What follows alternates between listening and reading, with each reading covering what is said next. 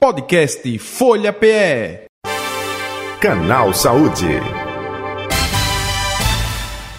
Muito bem, está no ar o canal Saúde para falar sobre valvopatia, os riscos nos exercícios físicos. E vamos falar, talvez muita gente não conheça o que será tratado agora eh, com relação a valvopatias. E quem vai explicar é a nossa convidada de hoje, como eu disse, a doutora Fabiana Michele Oliveira. Doutora Fabiana, boa tarde, prazer tê-la aqui na Rádio Folha, canal Saúde. Seja bem-vinda, tudo bom? Tudo, tudo jóia. Boa tarde, é um prazer estar aqui conversando. Uh, as valvopatias, quando a gente coloca assim a grosso modo, fica difícil, mas acho que a grande maioria da população já se deu, já deu, já encontrou alguém que sofre de febre reumática ou que tem alguma cardiopatia por conta, aqui é muito comum, né? Seria nos pacientes jovens, o mais comum seria a febre reumática mesmo, mas são doenças que acometem as válvulas do coração e eventualmente é preciso trocar.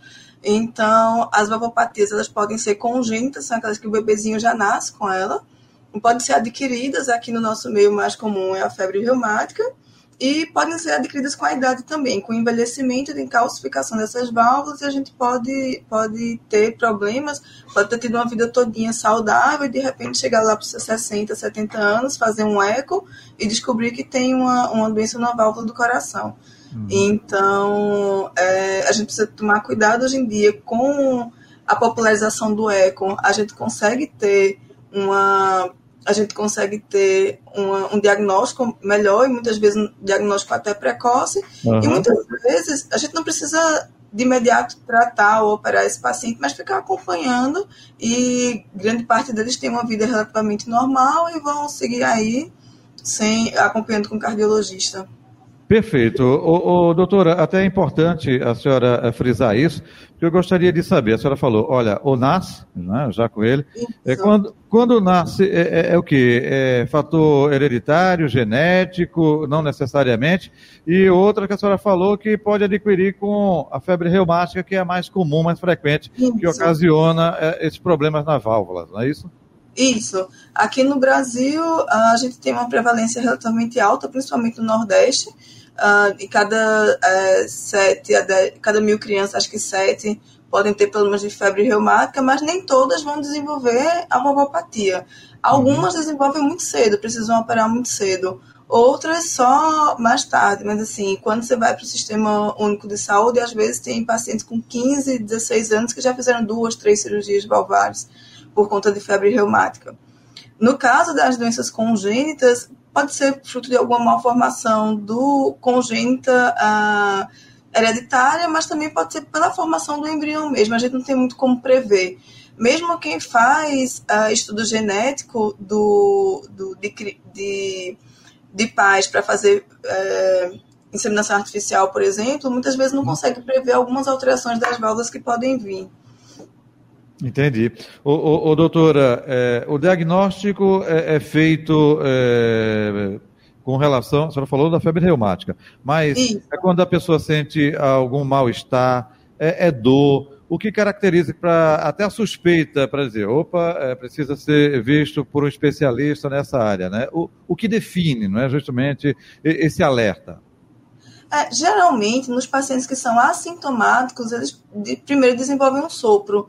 Quando a uhum. gente, quando tem no coração alguma alteração de fluxo, porque as válvulas elas estão nas cavidades do coração para permitir que o, o sangue passe, ela abre para o sangue passar e ela fecha para a câmara poder encher e poder bombear.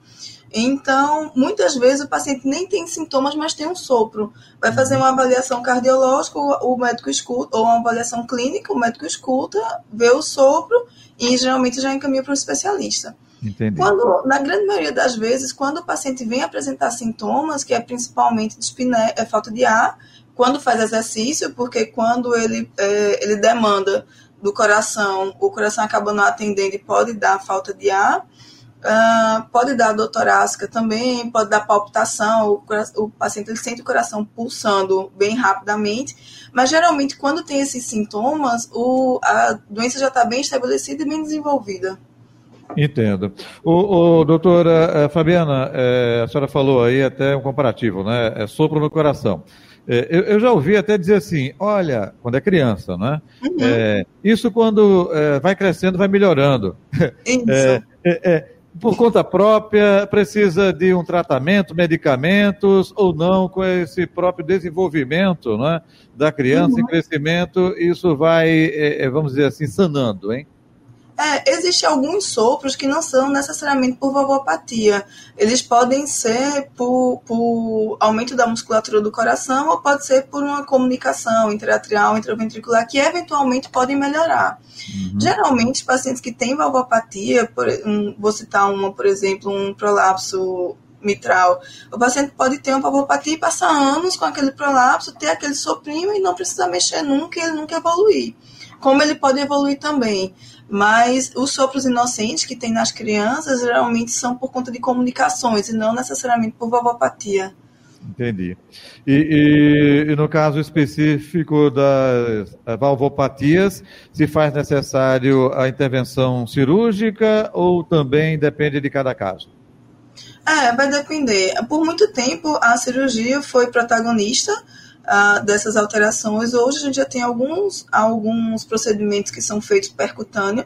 Percutâneo é quando a gente fala que são feitos por cateterismo, digamos assim, faz por Entendo. dentro do vaso, tipo um implante de uma válvula uh, ou uh, aórtica, ou que pode ser feito também, mas a grande maioria das vezes é cirúrgico. A grande maioria das vezes ainda é cirúrgico. Entendi. É, recuperação, é, doutora, volta a uma vida normal e eu gostaria de fazer justamente a questão do exercício físico. É, prejudicial ou não? É bom o exercício físico? Eu gostaria que a senhora fizesse esse link e falasse desse aspecto também, por favor. Isso. Uh, o exercício físico é bom para todo mundo. Então, um bom sistema cardiovascular, os pacientes, isso já está fundamentado na medicina, que se você se se exercita, então a possibilidade de você ter uma, uma idade adulta e uma velhice saudável, isso aí está fundamentado. Uhum. O, em relação aos pacientes que têm valvopatia, quando a gente gradua, a grosso modo, em leve, moderado ou grave, uh, as valvopatias leves, o paciente tem uma vida normal. Ele faz as atividades normais, ele tem atividade sexual normal, ele faz tudo direitinho. Uh, em relação, quando é moderado ou grave, aí ele vai precisar da ajuda de especialista para saber, porque existe a perspectiva de pior, ele precisa ficar fazendo esse acompanhamento para poder fazer. É contraindicado? Na, não, não é contraindicado, mas precisa de, precisa de ajustes, que aí é preciso ser feito com especialista. E na valvopatia grave, aí sim, aí a gente contraindica o, o exercício, porque geralmente as, as valvopatias graves já têm indicação cirúrgica também. Uh, tem um intervalo muito curto entre uma valvopatia estar tá num estado já importante e o, a capacidade funcional do paciente ainda está boa. Se a gente não trata, com pouco tempo ele começa a decair. Uhum. Agora, é, essa restrição de alguns exercícios físicos, é aqueles exercícios de impacto, de esforço físico maior, ou mesmo é uma simples caminhada. Eu digo sempre simples caminhada, mas como é importante, né? É, é, isso, do ponto de vista isso. saudável. Mas esse caso específico, para quem tem a, a questão é, é grave, é, é também é, não recomendada? É, no caso de, de, lesões graves, que a gente já tem perspectiva de tratar, a gente pede para o paciente segurar os exercícios e diminuir para não ter nenhuma intercorrência até o tratamento. O que é, o que é exercício aeróbico e exercício resistido vai variar de paciente para paciente. Por exemplo, aquele paciente que já é sedentário, que já não tem um sistema cardiovascular, porque quando eu vou fazer, pegar um peso, por exemplo, se eu sou sedentário, então um peso assim, moderado, 10, 15 quilos, já vai fazer com que eu tenha ataque cardíaco, o coração acelere, já vai aumentar a minha pressão. Eu tenho pacientes do consultório que são trabalhadores rurais que eles pegam 25 quilos mesmo com lesão e não tem nada, porque aquilo ali já era o normal dele do dia a dia. Então, por isso que é bom a individualização, porque a gente tem que saber. Mas a rigor, quando a gente já tem perspectiva de tratar, a gente pede para o paciente ele se afastar de suas atividades até ter, ter, até ter abordagem. O que, o que varia também, por exemplo, geralmente quando a gente consegue operar um paciente, porque a válvula ela é uma parte do coração que é diferente da musculatura. Por exemplo, um paciente que já tem uma musculatura sofrida pela doença da válvula, ele vai ter uma recuperação ruim. Se o paciente ele tem uma válvula ruim num coração saudável, um coração que a musculatura ainda é boa, a recuperação é muito boa. Então, praticamente ele opera e volta a ter uma vida normal. Entendi. Mas se ele deixou a doença por muito tempo esperando, sem tratamento, o coração foi crescendo, foi sofrendo, foi dilatando, a gente vai trocar uma válvula ruim num coração que já é um coração doente. Entendi. Aí, nesse caso, o prognóstico é pior. E os cuidados são diferentes, realmente. O, eh, doutora Fabiana, então, até em alguns casos, literalmente, né, há um processo de limitação né, de algumas atividades, Isso. né? Isso. O, o corpo vai delimitando. O que a gente vê como o processo de instalação do, da valvopatia muitas vezes é insidioso, ele não fica grave de um dia para a noite. Isso vem, vem piorando com o tempo. O paciente ele começa a se limitar sem perceber que está se limitando. Antes ele corria, agora ele vai correr, faz qualquer coisa, já fica ofegante, vai dormir, baixa a cabeça aí tem que botar um travesseiro mais alto, e muitas vezes pensa que é pelo envelhecimento, que é pelo, pelo sedentarismo. Por isso que é importante, depois de uma certa idade, esse check-up clínico ou cardiológico é, eventualmente, porque essas pequenas alterações a gente consegue descobrir muito precocemente, aí a gente consegue tratar melhor. Uhum. É, é, o famoso teste da esteira, é, consegue captar isso, diagnosticar isso? Consegue. E muitas vezes, a gente, para poder fazer a, a, indicação cirúrgica, a gente precisa que o paciente seja sintomático, isso já muda. E uhum. às vezes o paciente já se limitou tanto que ele diz que não tem sintoma, mas ele não tem sintoma porque ele não força. Aí a gente bota o paciente na esteira e lá a gente consegue ver que ele não é assintomático, ele está limitado pelo. pelo ele está limitado porque ele deixou de fazer aquelas coisas que ele fazia antes. Às vezes até inconsciente, isso não é incomum. Entendi. Ô, doutora, é, sem me tornar repetitivo né, de outras entrevistas, mas eu tenho muito a preocupação de é, existe cura, não acompanhamento. Passado por uma situação como essa, até mesmo no caso cirúrgico, é, uhum. pode voltar futuramente? A senhora falou que é, pode aparecer em várias etapas da vida, ou quando nasce, ou com o passar do tempo vai desenvolvendo, às vezes a pessoa nunca teve sintomas e começa a apresentar sintomas, fazendo um processo, mesmo que seja cirúrgico, é, pode voltar futuramente a ter complicações ou não? Uh, Depende da, da etiologia. Uh, geralmente, quando é congênito, que faz uma correção adequada, o paciente pode passar muitos anos até precisar de uma nova abordagem ou não precisar futuramente. Assim, ele crescer e só lá na idade adulta conseguir precisar fazer alguma coisa. Uh, dependendo, febre reumática é uma doença que inflama as válvulas do coração. Então, mesmo a gente, uh, se você conseguir fazer uma plástica na válvula, não necessariamente precisar trocar, uh, a doença inflamatória persiste. Né? A gente tem uma perspectiva de futuramente precisar rever cirurgicamente esse paciente. Uh, no caso das doenças degenerativas, que são as que ocorrem com a idade, com o aumento da idade, as lesões calcificadas, a gente troca, o, geralmente põe uma prótese e coloca uma válvula. É, uma válvula ou mecânica ou biológica, uhum. vou falar mais um pouquinho na frente. No caso das doenças degenerativas, por exemplo, a doença por causa de do, do tecido é mais fluido, os tecidos conjuntivos, por exemplo, que você tem uma alteração da válvula, você pode fazer uma plastia e, na grande maioria das vezes, é, é curativa. Então, vai depender muito do que causou o, esse problema valvular. Uh, a gente tem um hiato uh, em relação ao tratamento que é o, na verdade não é o hiato, é um problema que é em relação à prótese. Nada é tão perfeito quanto a válvula que Deus colocou na gente. Uhum. Mas em precisando trocar, a gente tem duas possibilidades, ou a mecânica ou a biológica. O inconveniente da biológica, ela tem uma data de validade. Então, geralmente, com 10, 15 anos, é preciso submeter a algum novo procedimento.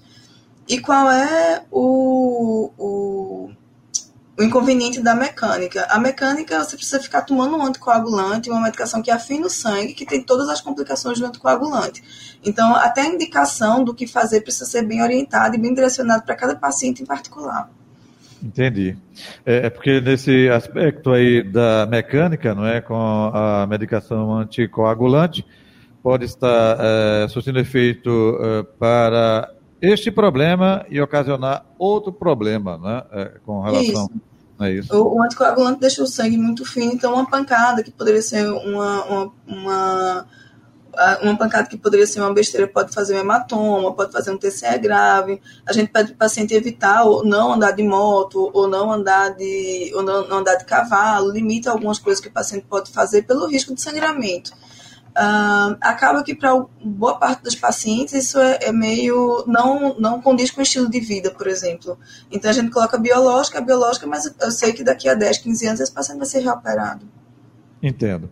Ok, doutora é, Fabiana, estamos chegando ao final aqui do Canal Saúde. A senhora quer pontuar algo, trazer que eu não lhe perguntei? Enfim, fique à vontade. E aproveitando onde encontrá-la nas redes sociais, a senhora é do Real Instituto Cardiovascular, o RICA, não é isso? Isso, isso, no Hospital Português, exatamente. Uhum. Tem o Instagram, Instagram né, do RIC e tem o, o, meu, que é a doutora Fabiana Michel Oliveira, eu também estou é, por lá. Uh, em relação a isso, só que os pacientes precisam fazer acompanhamento. A descoberta de uma doença numa válvula é, não é nenhum final, fim do mundo, né? A gente consegue tratar hoje, tratar bem. E é, é isso. Eu acho que a gente precisa, em relação aos exercícios, não está contraindicado, mas precisa ser muito bem acompanhado e procurar sanar todas as suas dúvidas. Eu acho importante que quando a gente tem procura um médico por uma doença no coração, a gente precisa conversar e sanar todas as dúvidas, porque o tratamento precisa ser um conjunto do médico, do com o paciente e com a família. Perfeito. Doutora Fabiana Michele Oliveira, muito obrigado pela sua atenção aqui com a Rádio Folha, viu? Aproveitando saúde e paz para a senhora em 2024, um ano aí abençoado e protegido, tudo de bom, viu? Eu que agradeço. Boa tarde. Igualmente, boa tarde, gratidão. Está aí a doutora Fabiana Michele Oliveira, cirurgiã cardiovascular, nossa convidada de hoje do Canal Saúde. Podcast Folha PE. Canal Saúde.